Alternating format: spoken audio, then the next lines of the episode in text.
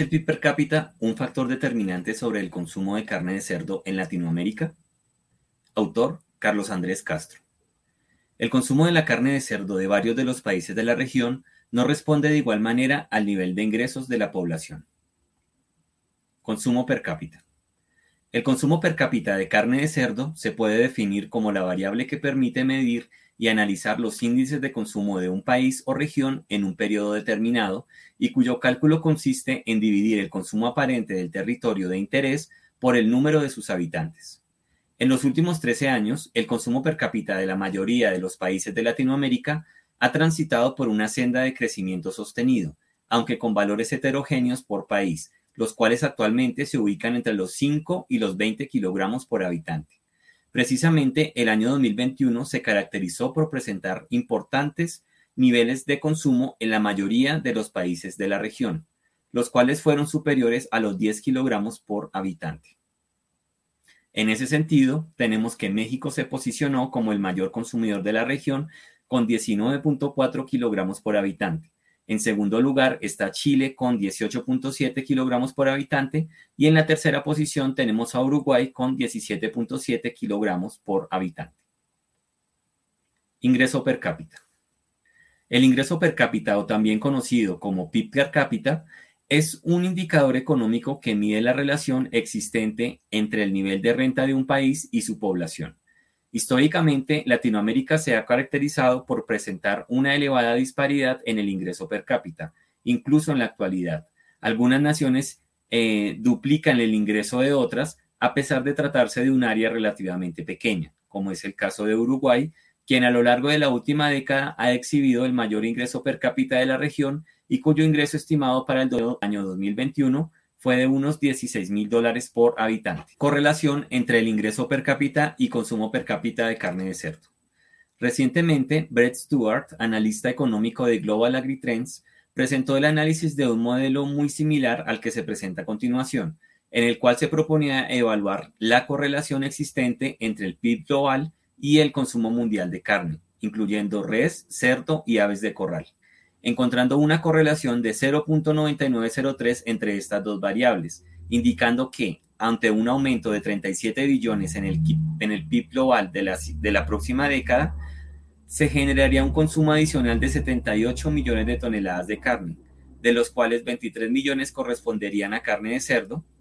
es decir que entre 2020 y 2030 el consumo de carne crecería aproximadamente un 37%.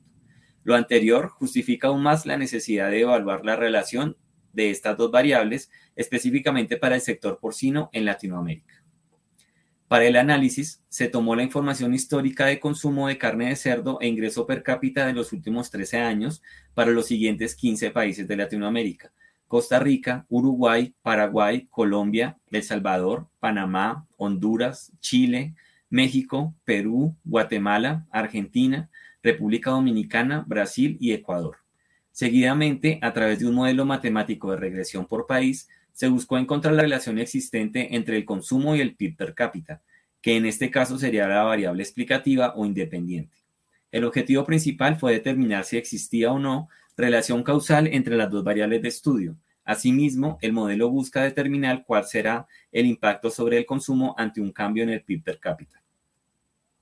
El primer indicador que se evaluó en el modelo de regresión para cada país fue el coeficiente de, determinación o R cuadrado, el cual refleja la bondad de ajuste de un modelo a la variable que se pretende explicar, en este caso el consumo per cápita. Es importante indicar que el resultado del coeficiente de determinación oscila entre 0 y 1. Así, cuanto más cerca esté de 1, eh, se sitúe su valor, eh, mayor será el ajuste del modelo o a la variable que estamos intentando explicar.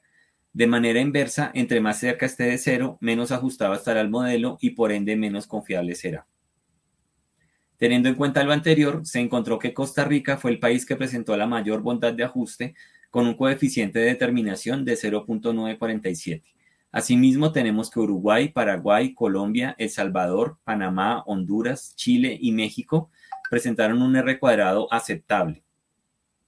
para explicar la relación entre el consumo y el PIB per cápita el cual fue superior a 0.6 en todos estos casos. Sin embargo, los resultados para Perú, Guatemala, Argentina, República Dominicana, Brasil y Ecuador indicaron eh, coeficientes de determinación eh, inferiores a 0.6, razón por la cual quedaron descartados para el análisis de los demás parámetros, ya que no existe una relación determinante entre las variables que se intentan explicar.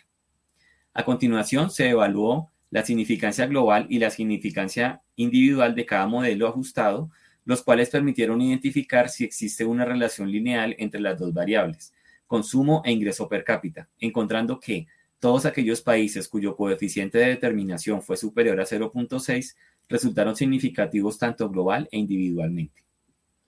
Conclusiones. La hipótesis inicial que sugiere que ante aumentos en el PIB per cápita se incrementa el consumo de carne de cerdo se cumple en 9 de los 15 países analizados, Costa Rica, Uruguay, Paraguay, Colombia, El Salvador, Panamá, Honduras y México, en los cuales se evidenció una relación directa entre las dos variables de estudio a excepción de Chile, cuya relación resultó ser inversa, ya que ante aumentos en el ingreso, el consumo disminuye.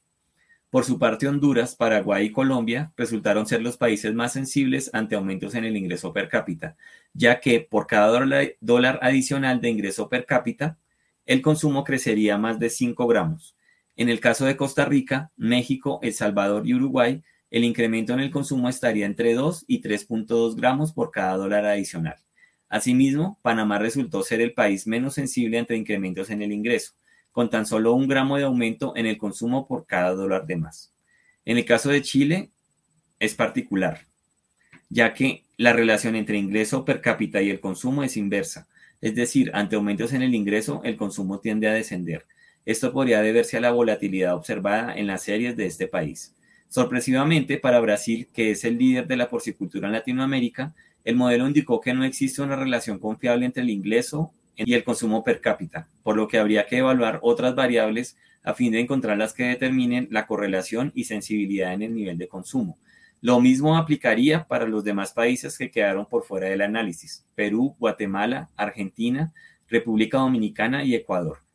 Finalmente, a la luz de los resultados obtenidos, es posible inferir que a lo largo de los últimos años la carne de cerdo está dejando de ser considerada como un bien de lujo, cuyo consumo crecía paralelamente con el aumento del poder adquisitivo de la población. En cambio, es posible concluir entonces que la carne de cerdo pasó a formar parte importante y esencial del consumo habitual de los hogares y que éste estaría motivado más por otros factores como las preferencias y necesidades diarias del consumidor que por su nivel de ingresos.